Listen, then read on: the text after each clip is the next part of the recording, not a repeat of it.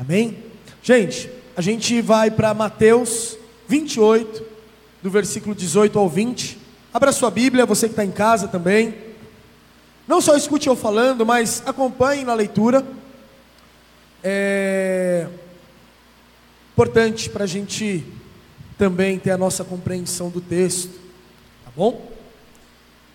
Enquanto você encontra aí Mateus 28, dos versículos 18 ao 20, é, o tema da mensagem de hoje é a nossa missão.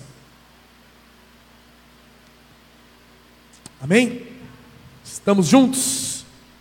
Beleza? Vamos lá, na leitura do texto. Então Jesus aproximou-se deles e disse: Foi-me dada autoridade nos céus e na terra. Portanto, vão e façam discípulos de todas as nações batizando-os em nome do Pai e do Filho e do Espírito Santo, ensinando-os a obedecer tudo o que eu lhes ordenei. E, esta, e eu estarei sempre com vocês até o fim dos tempos. Vamos ler novamente. Então, Jesus aproximou-se aproximou deles e disse: Foi-me dada autoridade nos céus e na terra. Portanto, vão e façam discípulos de todas as nações, batizando-os em nome do Pai, do Filho e do Espírito Santo, ensinando-os a obedecer a tudo que eu lhes ordenei. E eu estarei sempre com vocês até o fim dos tempos. Então, esse é o texto que a gente vai é, trabalhar hoje. Eu separei uma foto que eu quero mostrar para vocês. Uma foto que eu me deparei essa manhã, enquanto eu eu buscava o enquanto eu meditava na palavra de Deus. Já já vocês vão conseguir enxergar.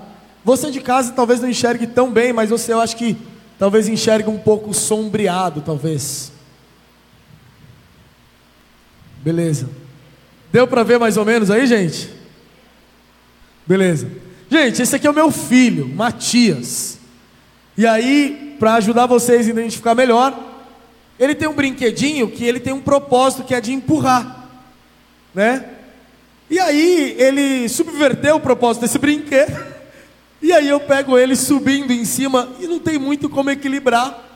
E aí ele sobe em cima, se apoia na tela ali da, da sacada e começa a chacoalhar a sacada, a chacoalhar a rede. Beleza, essa é a imagem, gente. E aí eu falei, mano, esse moleque não tem medo, né, velho? Esse moleque. Na verdade, a gente já percebeu isso, que esse moleque é meio sem medo, assim, das coisas, e a gente fica preocupado com isso, sabe? Por que será? Não sei. Mas, cara, eu fiquei pensando no porquê que ele não tem medo de subir. Ele tem um ano e cinco meses? Ele tem um ano e cinco meses, gente. E aí ele. É, pô, é, é novo para fazer essas coisas. Não sei, também eu sou pai pela primeira vez, talvez seja normal. Mas eu fiquei pensando, por que, que ele não tem medo de cair? Né? Por que, que ele não tem medo de se machucar? E aí eu cheguei à conclusão que é porque ele pensa menos na queda do que nas emoções que isso promove do que, que isso provoca. Porque ele gosta de emoção. Ele gosta de ficar pulando no colo, ele gosta de ficar correndo no colo, ele gosta que eu jogue ele para cima, que eu vire ele de ponta cabeça. Ele gosta dessas coisas. Ele ri muito, ele quer mais, ele, ele gosta disso. E aí, às vezes, você pega ele no colo de boa e ele começa a chacoalhar assim, pedindo para você chacoalhar ele porque ele quer emoção. Então ele gosta de emoções. E aí, quando ele vai fazer esse tipo de coisa, ele pensa mais na emoção, no prazer que aquilo promove, do que na queda que ele pode ter. Talvez não seja tão sábio, mas ele não fica pensando no machucado, na queda. E cara, quando eu leio esse texto, li, a gente leu duas vezes, e agora a gente vai ler a terceira vez. E eu quero que você perceba qual que é a sensação e o sentimento que você tem quando você lê esse texto. Porque esse texto ele está dizendo uma coisa para a gente. Me foi dada autoridade nos céus e na terra.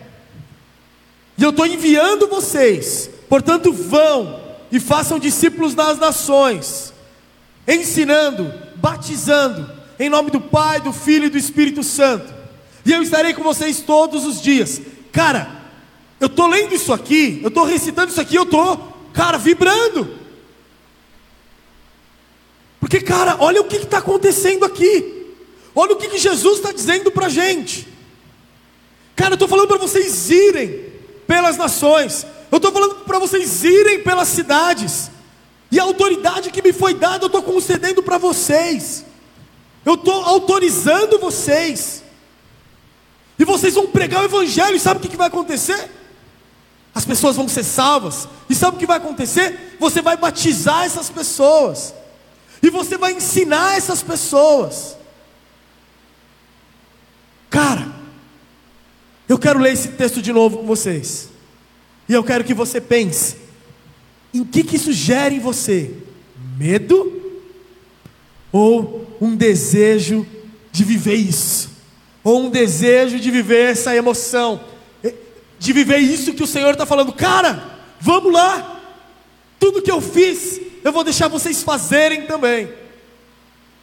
E de repente, está o Pai, o Filho, o Espírito Santo lá em cima conversando. E aí eles começam a falar sobre vir para salvar o homem. E eu não consigo imaginar o Pai, o Filho o Espírito Santo conversando. Pô, é mesmo, né, velho? A gente vai ter que ir lá salvar a humanidade. Pô, os caras são muito cabeça dura, os caras são muito rebeldes. A gente vai ter que fazer esse negócio chato pra caramba. Velho, eu não consigo imaginar dessa forma. E eu consigo, o que eu estou vendo eles, um adorando o outro, como eles ficam, um se amando, um amando o outro, e aí eu vejo, cara, é o tempo, é chegado o tempo, que a gente vai trazer filhos e filhas para esse lugar, da nossa comunhão e da nossa intimidade, aonde filhos e filhas vão receber do nosso amor, aonde eles vão poder nos ver novamente, porque a cegueira do pecado vai cair, as escamas vão cair e eles vão poder adorar em espírito e em verdade. Tá ligado? Eu tô vendo tipo o entusiasmo, eu tô vendo tipo a emoção, e eu não tô tipo vendo, putz, mas eu vou ter que morrer na cruz, estou com medo. Cara, a gente vê na narrativa Jesus sofrendo, suando sangue, e não está sendo fácil para ele. A gente vê isso, mas há um desejo ardente no coração deles para a salvação da humanidade. Não é uma realização pela obrigação, é uma realização pelo resultado. É pelo que eles vão experimentar conosco, saca? Então vamos ler esse texto. Percebe as emoções aí no seu coração? Percebe o que, que isso gera? Então, Jesus aproximou-se deles e disse: É agora, gente, é agora. Foi-me dada toda a autoridade nos céus e na terra. Portanto, vão e façam discípulos de todas as nações, batizando-os em nome do Pai, do Filho e do Espírito Santo de Deus ensinando-os a obedecer a tudo o que eu lhes ordenei, e eu estarei com vocês até o fim dos tempos. Aleluia. Você que está em casa, como que o seu coração ficou nisso? Você que está aqui, como que o seu coração ficou nisso? E cara, se o seu coração ficou desejoso de responder isso, é com você que eu quero falar essa manhã. É para você que eu tenho uma mensagem essa manhã. Porque se isso não gerou nada no seu coração, eu não tenho mais nada. Eu não pensei em mais nada. Eu não tenho uma outra mensagem, porque essa é a mensagem, intitulada como a Grande Comissão. É o grande chamamento, é a grande chamada de Jesus. É, é isso aqui. Então, se o seu coração está quente nisso, eu queria compartilhar mais algumas coisas com você, e aí a gente ficaria mais alguns minutos juntos. A gente, eu falei de nação aqui. E aí eu vou falar um pouquinho melhor sobre isso, dessa missão para as nações. Mas a maior parte do nosso tempo eu vou falar de uma perspectiva local desse chamado. Mas a gente vai entender um pouquinho melhor. Zinzendorf, ele foi um dos caras que começaram ali o movimento dos moravianos, e depois você pesquisa, é animal, velho. É um negócio que vai pelas gerações, vai pelos anos e anos, pelas nações, é um negócio maravilhoso. E quando ele estava falando sobre evangelismo, sobre missões, sobre pregar o evangelho, ele fala da, ele, ele fala da seguinte forma: sobre a gente ir atrás dos perdidos e conquistar para o Cordeiro de Deus todo, todos aqueles que foram comprados pelo seu sangue. Então, é uma missão de algo que já foi feito por Jesus. A gente está é, numa missão adjunta, porque Ele já fez, Ele já realizou o sacrifício do Cordeiro. Salmo 103, no primeiro versículo vai dizer assim: tudo que, tudo em mim, adore ao Senhor, glorifique ao Senhor, bendiga ao Senhor, tudo em mim. E esse é um chamado para a nossa vida integral. Isso aqui que a gente está lendo aqui é para todo o nosso ser, para tudo que nós somos. Não é para parte do nosso dia ou parte da nossa semana. Não é para parcialmente a gente atender isso. Não, isso precisa extravasar para tudo que nós somos e tudo que nós temos. Tudo que há em mim, bendiga ao Senhor, adore ao Senhor. Então somos nós inteiramente servindo ao Senhor, nos disponibilizando para esse chamado. Eu vou dar uma pausa aqui nesse meu entusiasmo todo. e eu aprendi sobre esse texto é, uma análise do grego que vai, oh, que vai dizer algumas coisas importantes para a compreensão desse texto. Uma porque a gente não fala grego, que é a, a língua original, mas eu achei muito próprio, por isso que eu quis trazer para vocês. É, a parte principal deste texto é façam discípulos. Por muito tempo eu achei que era o id, mas não, é façam discípulos. Porque eu faço, a, a gente tem quatro principais verbos aí, que é o id, ou vão pelas nações, id pelas nações, é o façam discípulos, é o ensinar e o batizar. Tá?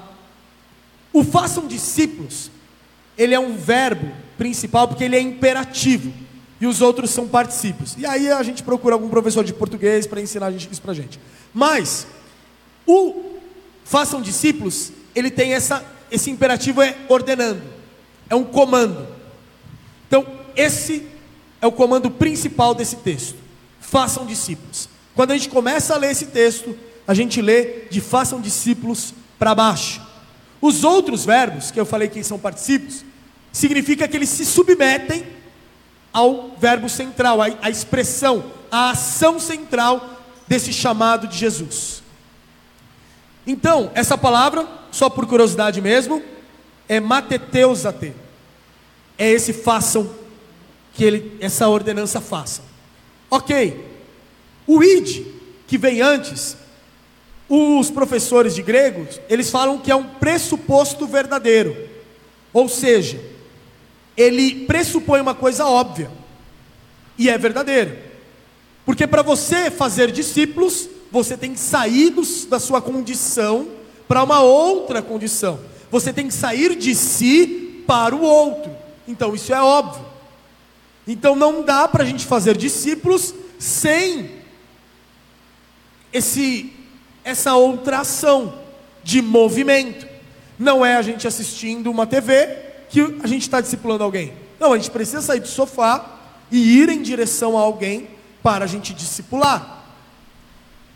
Então, o primeiro verbo, ele também ganha uma expressão imperativa.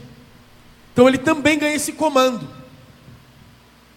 Então, por causa do fazer discípulos, eu também vou, eu também me movimento para que isso aconteça.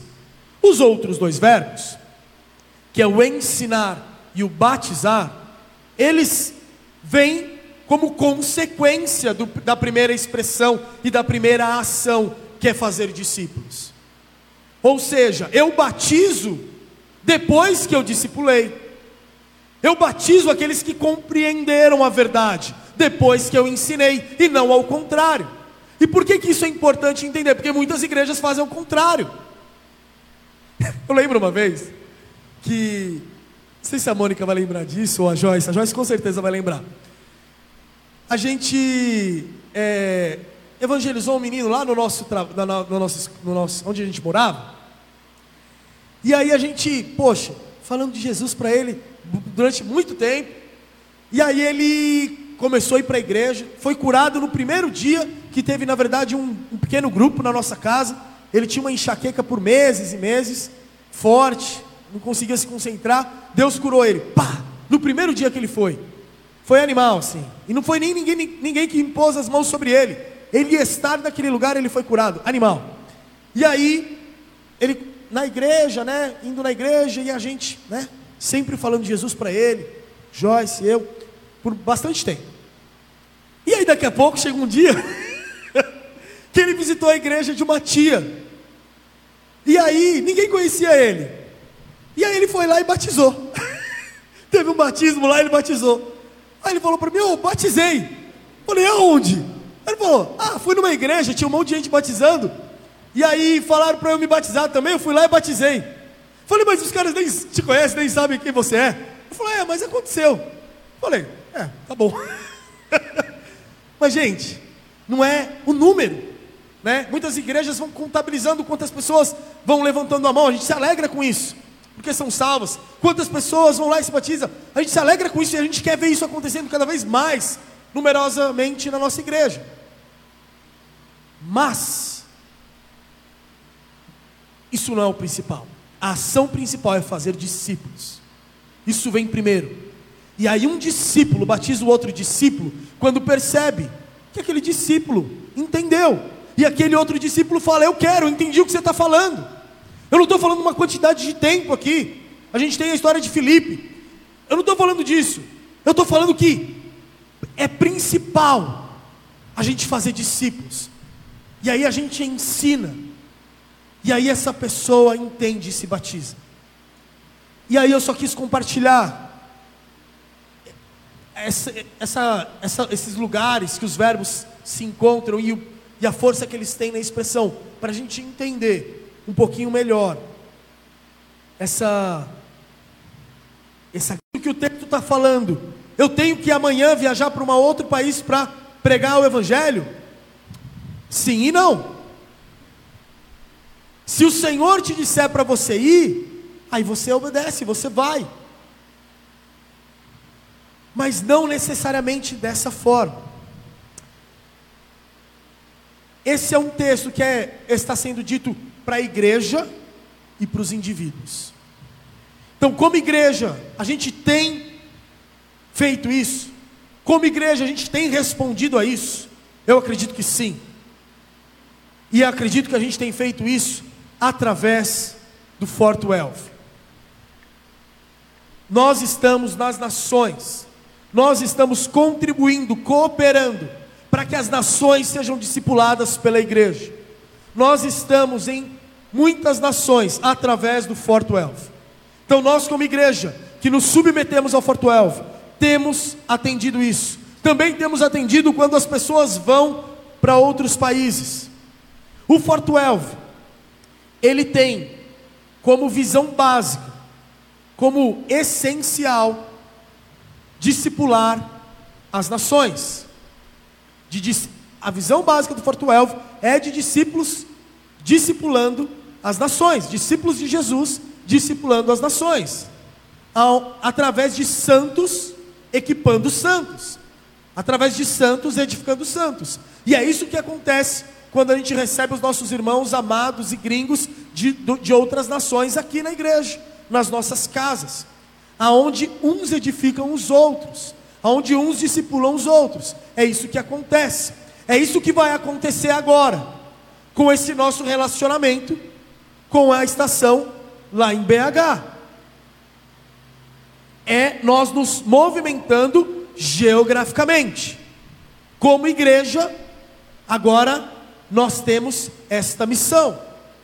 E como santos, que somos todos nós, assim a palavra de Deus nos chama, como santos, nós nos submetemos à visão de missão da igreja. Qual é o campo para qual o Senhor está nos chamando? É diferente de qual é o campo para qual eu quero ir. E aí eu gostaria de te encorajar a você dedicar o seu coração quando ele desejar quando o Senhor colocar desejo no seu coração por missões, por pregar o Evangelho, por discipular, por batizar, você direcionar o seu coração para os campos em que a estação está atuando, para os campos em que o Forto Elvo está atuando, porque aí a gente consegue discipular. Quando a gente vai para um lugar, prega o Evangelho, e essa pessoa crê, aceita Jesus Cristo, é bênção, é maravilhoso. Mas a gente tem uma dificuldade de discipular, de acompanhar o crescimento dessa pessoa. Amém?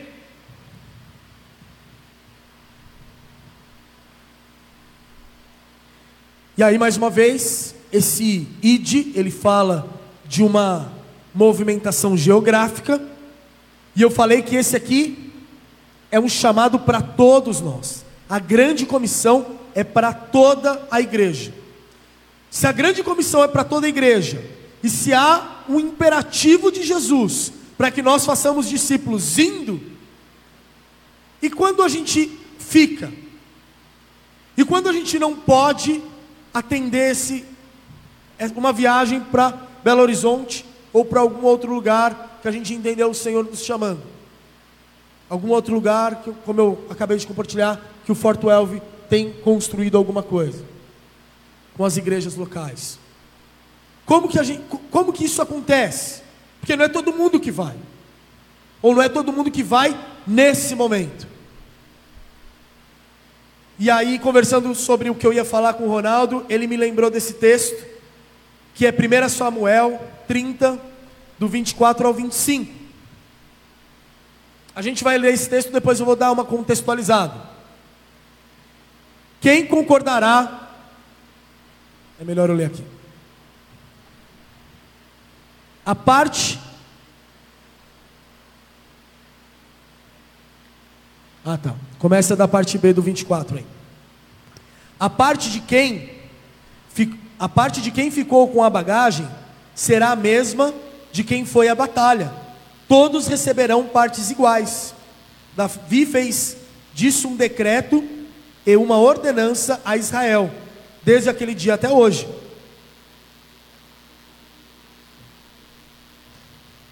Então, o que está acontecendo aqui, gente? É, Davi está fugindo de Saul, ele se refugia numa cidade dos filisteus. e aí, né, o rei deixa ele ficar lá, e por um tempo ele fica nessa cidade dos filisteus. E é, os filisteus estão indo para a guerra contra Israel, por uma questão de conveniência, falam para Davi voltar.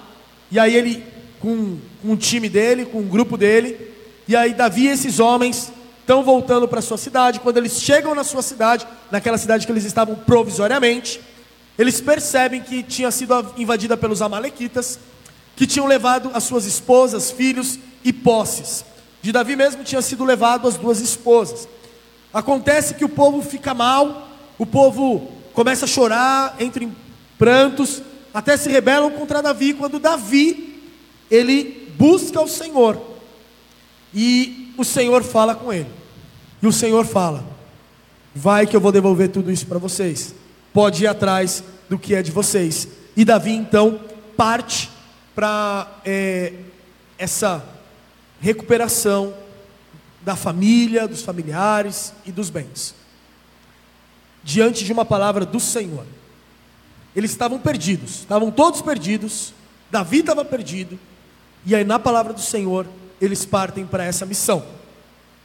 Acontece que eles encontram os homens, vencem os homens na batalha, pegam as famílias, ninguém morre, pegam as famílias, pegam os bens, os despojos de guerra, mais do que tinham, tinha sido roubado deles, e aí eles vão para de volta para a cidade deles. Nisso eles se encontram com 200 homens que tinham ficado.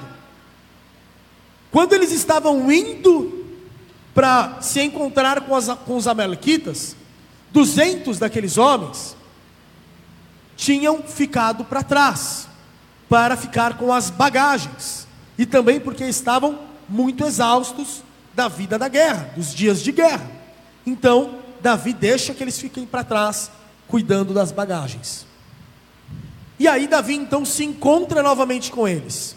E aí, uns caras, como o texto vai dizer lá em 1 Samuel 30, encardidos, uns caras de coração peludo, eles falam assim: tá bom, a gente devolve para vocês as mulheres de vocês, os filhos de vocês, hora a hora, mas os, as riquezas ficam com a gente. E aí entra esse texto: quem, quem concordará com o que vocês estão dizendo? Porque isso que a gente tem aqui, porque isso que a gente conquistou, foi dado pelo Senhor. Isso não é sobre quem foi ou sobre quem ficou. Isso não é sobre os que estavam cansados ou dispostos, na, os que ficaram responsáveis pelas bagagens ou os que foram lutar. Não, não é sobre isso. Isso é sobre a missão. E a gente precisa entender isso, que é sobre a missão e sobre aquele que enviou para a missão. Foi Deus que os enviou para a missão, eles estavam perdidos. Foi Deus que deu a vitória. Foi Deus que deu os inimigos. Foi Deus que devolveu a família e deu essas, esses bens e essas posses. Então é sobre o Senhor da missão, é sobre a missão, e não é sobre o que eu ou você faz. Nós obedecemos na missão, nós nos dedicamos na missão. Alguns ficam e outros vão na missão. E o que a palavra está dizendo é que a recompensa é igual para quem fica e para quem vai. Então, voltando para a nossa mensagem aqui, para o nosso ID aqui, se você, se você cumpre o seu ID de fazer discípulos aqui, regionalmente, na estação, ou se geograficamente você se desloca para uma outra cidade, o que eu entendo que o Senhor vai começar a fazer conosco, você faz obedecendo a Ele, você faz porque a missão é dele e não é sua porque é sobre ele e não sobre você. Cara, esse negócio do meu ministério, as pessoas perguntam isso, ah, qual que é o seu ministério na igreja? Besteira isso, brother. Bobagem pra caramba isso, velho. Porque não é minha missão, não é meu ministério. É de Deus. Enfim, é... eu entendo que o Senhor vai começar a fazer isso com a gente, sabe? De nos enviar. Quando a gente começou a orar sobre é, isso que a gente comunicou hoje, sobre essa nova congregação, isso começou a aquecer no meu coração e a queimar no, nosso, no meu coração, de que o Senhor nos moveria e nos colocaria num tempo, onde a estação aprenderia o que é missão, o que é esse deslocamento geográfico para fazer discípulos, porque a gente ainda não vive dessa forma nessa prática. A gente faz parte disso no Fort 12, mas a gente ainda vai aprender mais sobre isso. Amém? É... Uma coisa que a gente percebe nesse texto é que Jesus, Ele é quem dá a missão. Isso eu já falei um pouquinho, né? A missão é dele. E ele fala: toda autoridade me foi dada nos céus e na terra. Então agora eu estou delegando para vocês. Então agora eu estou dizendo para que vocês possam fazer isso, para que vocês cumpram o ID. Jesus, ele nos coloca ao nosso cuidado a coisa mais preciosa, gente. A coisa mais preciosa, o trabalho mais precioso. Você entende isso? Que é a coisa mais preciosa. Porque Jesus morre na cruz. O cordeiro foi entregue na cruz para que o homem fosse salvo. E para que o homem fosse salvo, ele escolheu nos usar. Ele poderia usar as pedras para que clamassem, fala o texto bíblico, mas ele escolheu nos usar. Ele escolheu a igreja. Romanos 10, 13 vai falar que todo aquele que crer e confessar Jesus vai ser salvo. Mas como crerão se eles não ouvirem? E como que eles ouvirão se não há quem pregue? E como eles pregam, e como será pregado se eles não forem enviados? Como está escrito: Quão formosos são os pés daqueles que anunciam as boas novas. Como eles crerão se eles não ouvirem? Como eles ouvirão se não há quem pregue? Como será pregado se eles não forem enviados? Quão formosos são os pés daqueles que anunciam as boas novas. E cara, é isso. E eu entendo que é para esse lugar que o Senhor está nos levando hoje, como igreja. É para esse momento, aonde a gente vai ser a resposta daqueles que precisam ouvir e não tem quem pregue. Eu entendo que o Senhor vai começar a nos movimentar para pregar o Evangelho a tempo e fora de tempo. E cara, eu quero falar com você que está no momento letárgico, dormindo como igreja, que você que pegou na, a carona na quarentena da pandemia e fez quarentena de Deus, e fez quarentena do reino de Deus, e fez quarentena do chamado de Deus para a sua vida. Eu quero, você pode estar aqui, você pode estar na sua casa, mas eu entendo que tem pessoas nesse momento, e mano, você precisa sair daí. Você precisa se movimentar do ponto A para o ponto B. Sai desse lugar, porque existe um chamado do Senhor hoje. Existe urgência nesse chamado do Senhor. Existe uma urgência para que nós respondamos, porque tem pessoas que precisam crer, que precisam responder ao Senhor, e para que eles respondam, a gente precisa anunciar, a gente precisa pregar, e esse é o momento da gente ser enviado, esse é o momento da estação te enviar, esse é o momento da estação te liberar, te enviar para que você pregue o Evangelho, para que você edifique outros santos, para que você faça um discípulos. Vocês façam discípulos aqui na estação São Paulo, na estação BH ou qualquer outro lugar que o Senhor nos mostrar como igreja. Isso é uma coisa que a gente vai fazer junto. Missão não é carreira solo. Missão não é soli, não deve ser solitária. Missão é para a igreja. A grande comissão aqui anunciada nesse texto de Mateus é para a igreja. Toda autoridade me foi dada, disse Jesus. E cara, ele está dizendo que a gente pode usar o nome dele. A gente vai pregar o nome dele. A gente vai orar pelas pessoas no nome dele. E mano, sabe que responsabilidade é essa? Você entende a responsabilidade que é usar o nome de alguém? Quantas pessoas você conhece que você daria 10 folhas de cheque em branco assinadas? Quantas pessoas você conhece que você faria isso? Pois é, Jesus fez isso. Ele falou: use o meu nome, igreja. Use o meu nome para pregar o Evangelho. Use o meu nome para que as pessoas sejam salvas. Ele nos autoriza dessa forma. A missão é dele. Cara, imagina um pai que chega para um filho e fala assim: Ó oh, filho, demorei com a sua mãe aqui muitos anos para conseguir levantar esse negócio aqui. A gente sofreu, a gente teve tempos difíceis, tempos ok, mas tempos difíceis também, onde a gente quase passou fome. Nossa, teve, tiveram tempos muito difíceis.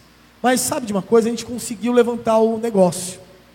Hoje ele consegue sustentar a nossa casa e eu estou dando para você. Aprende esse negócio. Aprende isso aqui porque isso aqui vai sustentar a sua família também. É o negócio da família que eu estou passando de pai para filho. É isso que Jesus está fazendo com a gente, sabe? É o negócio do pai para o filho. E aí a gente está pegando o negócio do pai. E o negócio da casa do pai é fazer discípulos, é pregar o evangelho. E é isso que a gente vai fazer, gente. É esse o chamado que a gente vai obedecer.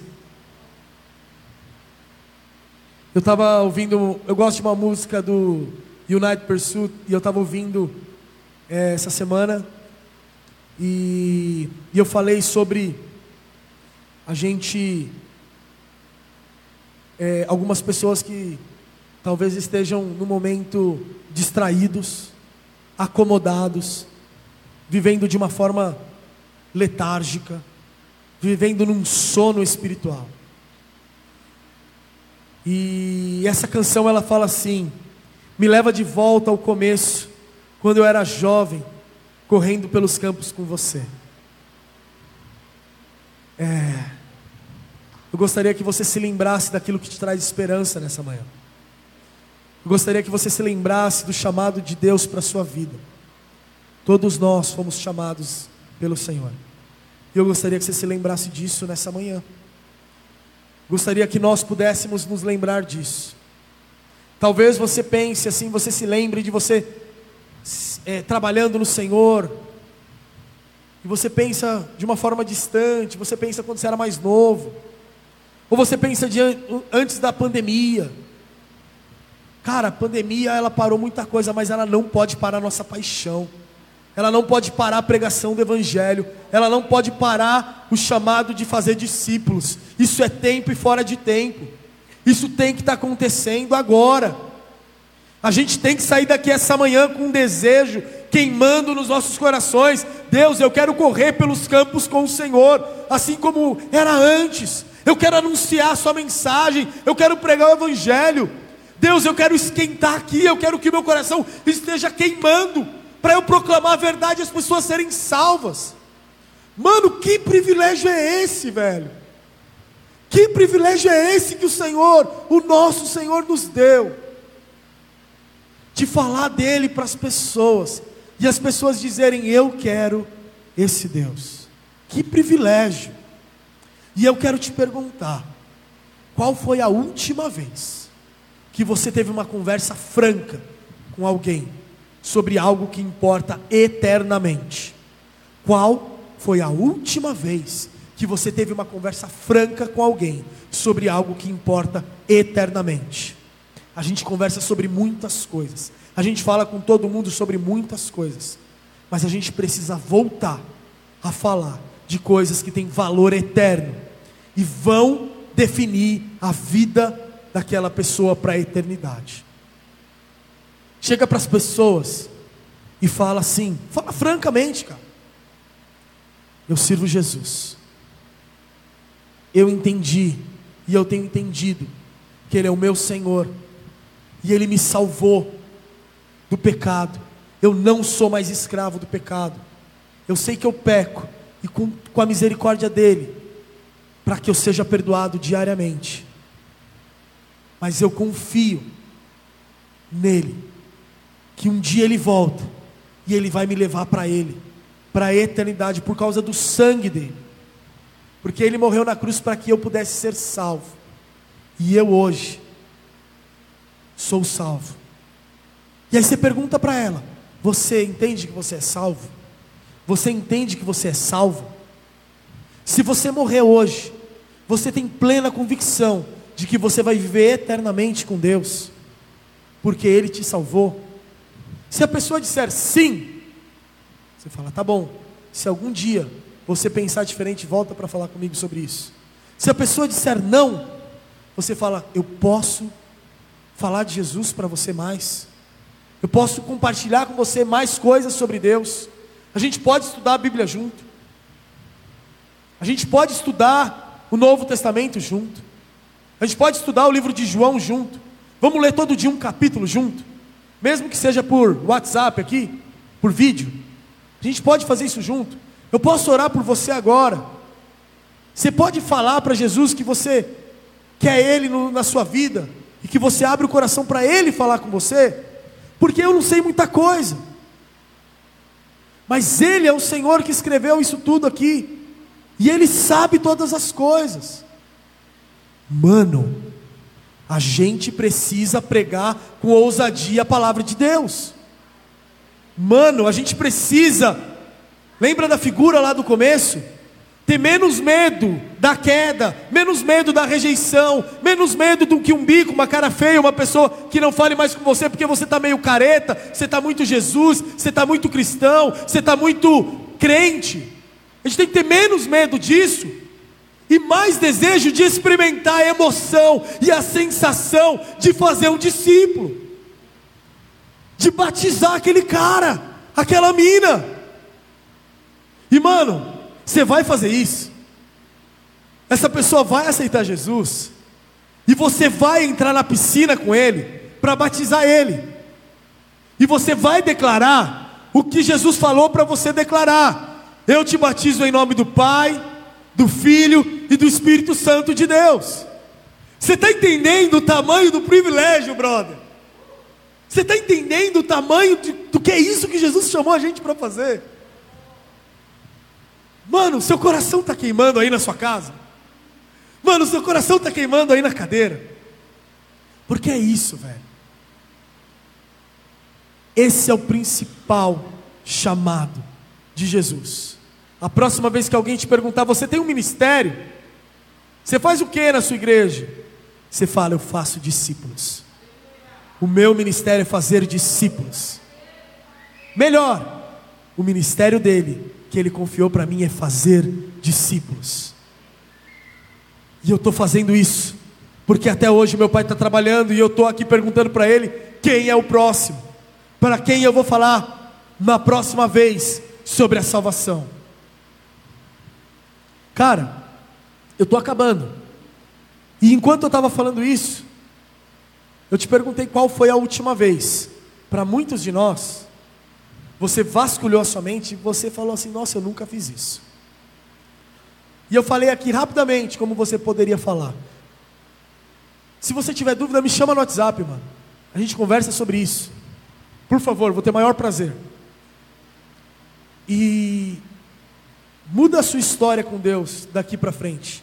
Muda a sua história com Deus. E daqui um mês, quando a gente falar de novo sobre isso, você vai falar: Nossa, cara, tenho falado tanto de Jesus, tenho falado de Jesus para tantas pessoas, eu tenho anunciado para tantas pessoas. Algumas pessoas fazem cara feia, beleza? Porque quando rejeitarem a você, não é a você que eles estarão rejeitando, é o que o nosso mestre disse, gente. Mas, mano, as pessoas que estão dizendo para mim: Nossa, essa oração mudou meu dia. Nossa, Ouvir você falar isso mudou meu dia. A quantidade de pessoas que estão dizendo isso é muito maior e isso é muito gostoso. A gente vive num país que é cristão, para o mal e para o bem. Para o mal, porque muitas pessoas acham equivocadamente que conhecem a Jesus e a gente precisa pregar para cristãos a salvação. E para o bem, é porque as pessoas estão abertas a falarem de Jesus.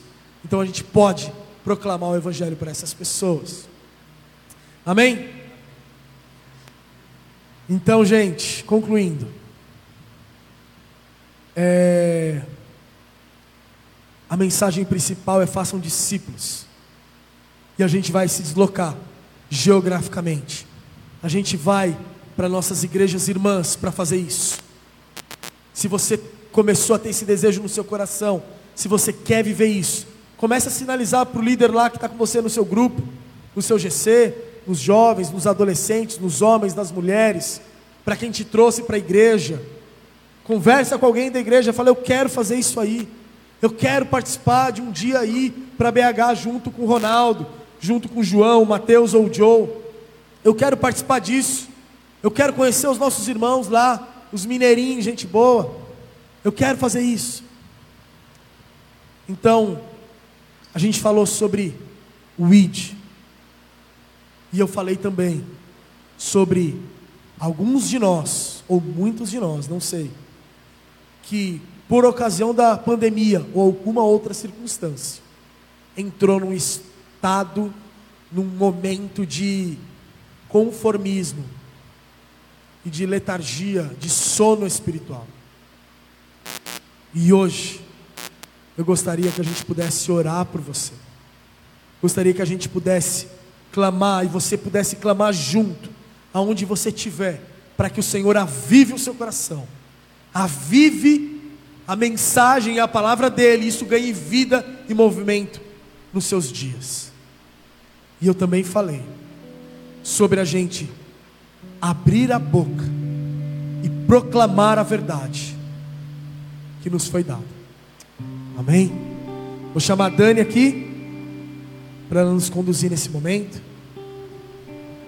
E aí eu gostaria que você continuasse com o seu coração disponível.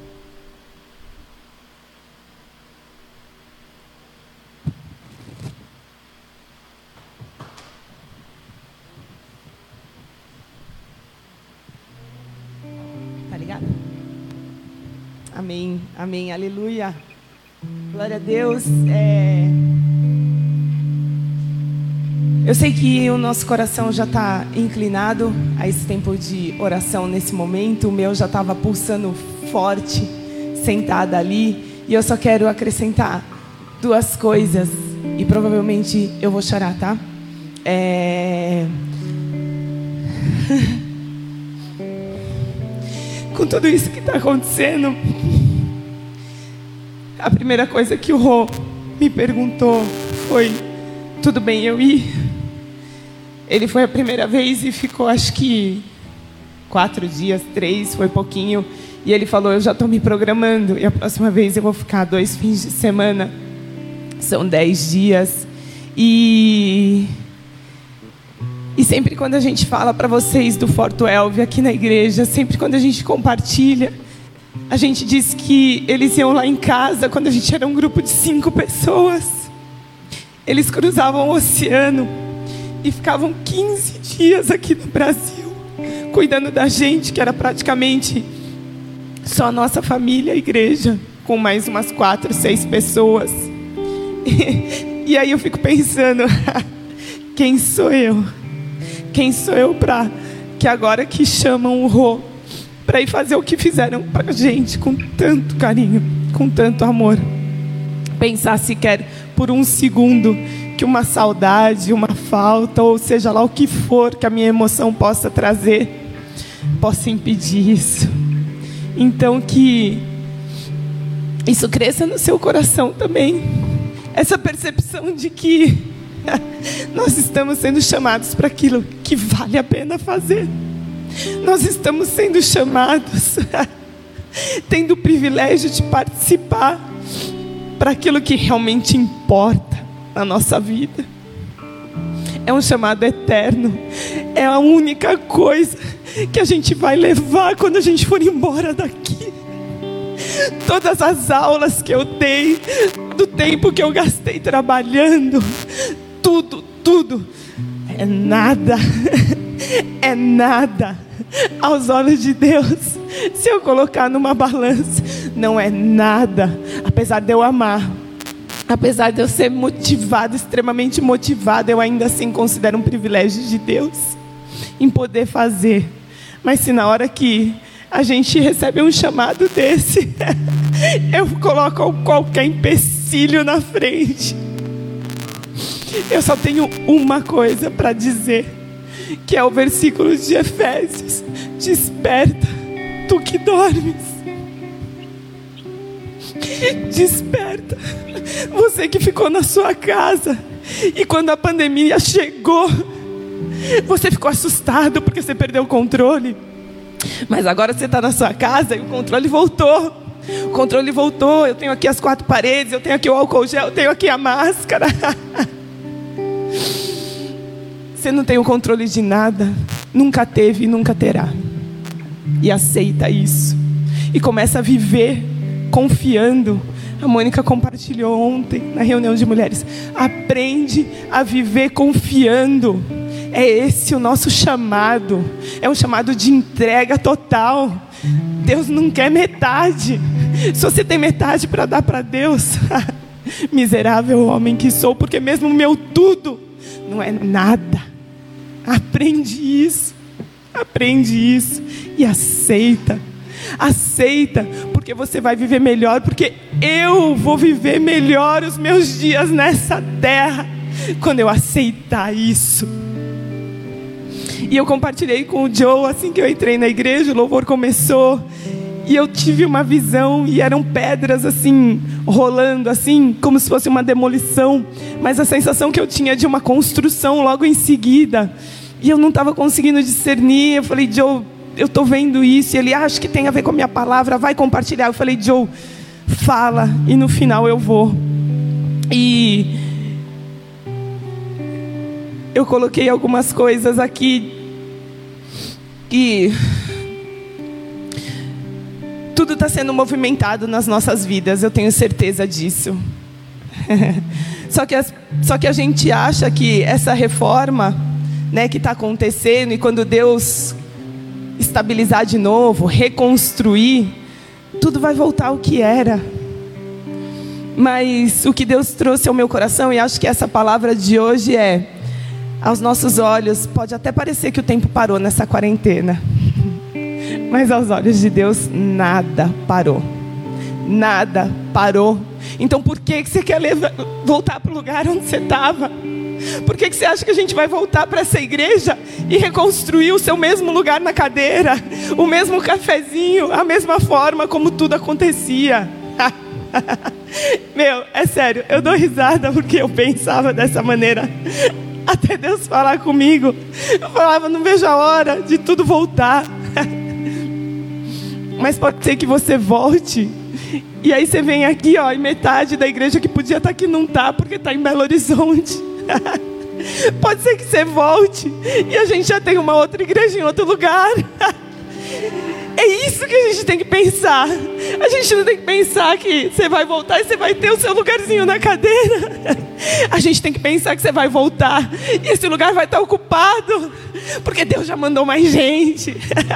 Porque Deus, a gente ficou impactado com pessoas que surgiram durante essa quarentena, né? Tem hoje um casal que eu nunca tinha visto aqui só online. Glória a Deus, porque o nosso Deus não para. o nosso Deus não para. E é isso que você tem que ver. Esse é seu foco. E você tem que se levantar para acompanhar Ele, para fazer parte dessa história. Ele não vai construir a sua história. Ele não vai construir a sua história. Ele vai construir e está construindo a história dele. É sobre ele. Então levanta levanta dessa cadeira e fala: Deus, me leva. Me leva, porque mesmo que eu entre numa cena de cinco segundos nesse filme e alguém venha te conhecer, porque eu abri minha boca, porque eu dei um abraço. Me ajuda, me ajuda. Então levanta, levanta. Quem está aqui que precisa acordar, levanta. Levanta, levanta quem está aqui, que precisa ter essa percepção do que aconteceu, qual é o novo, novo, né? O novo normal. o novo normal vai ser determinado por Deus, porque o tempo dele não parou, a história dele não parou.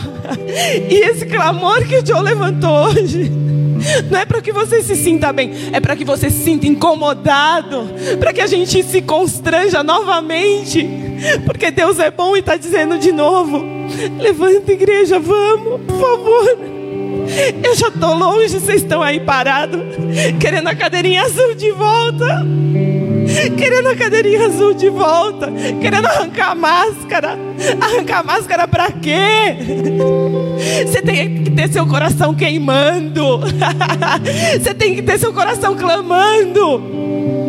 Para que você possa fazer diferença. Esteja onde estiver. Seja do jeito que for. Porque o seu Deus é soberano, reina e não para. Ele não para para, nunca parou, nunca vai parar. Então levanta e anda, corre, corre, pega, se agarra em Deus, se agarra em Deus. Aleluia. Eu louvo a Deus pela bondade dEle. Eu louvo a Deus pela misericórdia dEle que se renova a cada manhã sobre as nossas vidas e vem nos chamar novamente aonde quer que a gente esteja, congelados, parados, atribulados mentalmente, perdidos. Mas existe uma direção, existe a única direção. Então, Deus, vem e pega seu povo pela mão. Ah, Deus, vem e pega os nossos corações novamente. Vem, Senhor, vem com o seu fogo e queima, Jesus. E queima, Jesus, porque o seu coração queima todo tempo. Miserável que sou, porque dia sim, dia não, tem um pouco morninho, depois uma brasa meio apagada, aí depois acende e apaga, porque esses somos nós. Mas se a gente se segurar forte, se a gente nesse domingo e todos os dias da nossa vida se levantar e disser: Eu não posso, mas eu sei quem pode. Eu não tenho para dar, mas eu sei quem pode vir e depositar em mim para eu poder continuar. Ele não é Deus que tem porção, Ele é Deus que tem tudo. Ele é Deus que tem tudo. Querido Deus, eu te louvo. eu te louvo porque tu és poderoso, ó Pai. Eu te louvo, Senhor, porque o Senhor é santo, Deus. E o Senhor estabelece a sua igreja, reina e sustenta, ó Deus. Obrigada, Jesus, por ter nos colocado, Senhor, como coadjuvantes contigo nessa história maravilhosa de redenção, ó Pai. E ajuda-nos, Senhor, para que a gente possa, Senhor, participar, ó Pai, ativamente, Senhor, com as nossas vidas, entregando tudo, ó Pai. Que a gente conheça verdadeiramente o que é sacrifício. Que a gente conheça verdadeiramente o que é entregar tudo por aquele que já entregou. Que a gente conheça verdadeiramente do seu amor, Senhor, que não mede, que não mede. Até quando eu vou? Até que parte eu vou? Ah, Deus, faz sua obra, Senhor. Faz sua obra em nós, ó oh, Pai. Faz sua obra nas nossas vidas. Faz sua obra na igreja 337 daqui de BH, no Forto Elve, Senhor. No teu povo, oh, Jesus. Não deixa ninguém parado. Não deixa ninguém parado, porque assim como nós, Senhor, assim como nós te recebemos, ó oh, Pai que a gente se constranja e se doa o suficiente, ó Pai, para ir em busca daqueles que não te conhecem ainda, Jesus. Ah, que seu nome brilhe, Deus. Que o seu nome seja, Senhor, entronizado e glorificado com as nossas vidas em todo tempo, Jesus. Não me interessa até quando até quando a gente vai viver nessa condição ou nessa situação? O que me interessa, Senhor, é que cada um de nós que se levantou essa manhã queime por ti, ó Pai. Queime por ti, ó Pai. Obrigada, Jesus. Tu és maravilhoso, ó Pai. Tu és, Senhor, o Deus das nossas vidas, ó Pai. E eu te louvo, Senhor, porque hoje, Senhor, o Senhor veio nos despertar, ó Pai.